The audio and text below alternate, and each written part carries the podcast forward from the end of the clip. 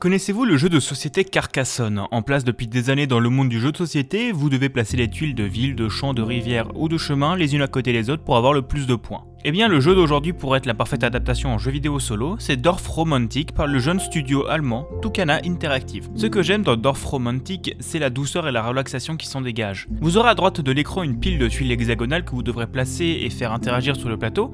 Dessus, vous pourrez retrouver des forêts, des champs, des villages ou juste de la verdure touchant un ou plusieurs côtés de la tuile. A vous de tout faire interagir pour faire de belles et grandes zones connectées. Il y aura aussi des rivières et voies ferrées plus contraignantes, vous obligeant à continuer les zones commencées. Mais là, je vous ai juste parlé de la partie basique du jeu. Ce qui pimente et ajoute du challenge, c'est que vous n'avez qu'un nombre limité de tuiles. Une fois qu'elles sont toutes placées, c'est la fin de la partie et le moment du décompte de score arrive. Mais comment augmenter son score et surtout comment faire pour pouvoir jouer plus longtemps?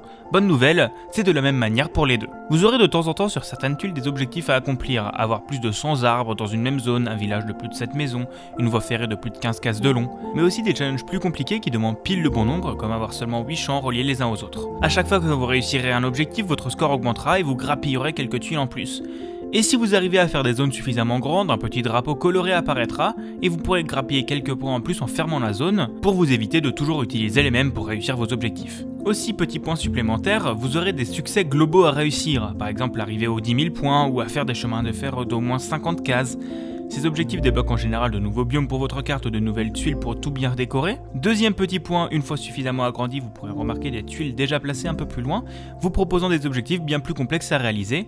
Et troisième petit point, il y a déjà disponible un mode créatif pour que vous puissiez cartographier le monde comme vous le souhaitez. En conclusion, j'aime tout ce qui se dégage Dorf Romantic. Dans la lignée des jeux un peu chill dont je vous ai déjà parlé dans ce podcast, il me permet de poser mon cerveau et de juste me laisser guider dans une ambiance colorée et douce après une longue journée de travail. Je trouve que ces mécaniques sont vraiment bonnes et je suis surtout impressionné par le degré de polish du jeu fait par une équipe de seulement 4 personnes, étudiants de surcroît. Le jeu est encore en early access mais ne devrait pas tarder à sortir définitivement, il coûte 10€ sur Steam et il y a même une démo jouable.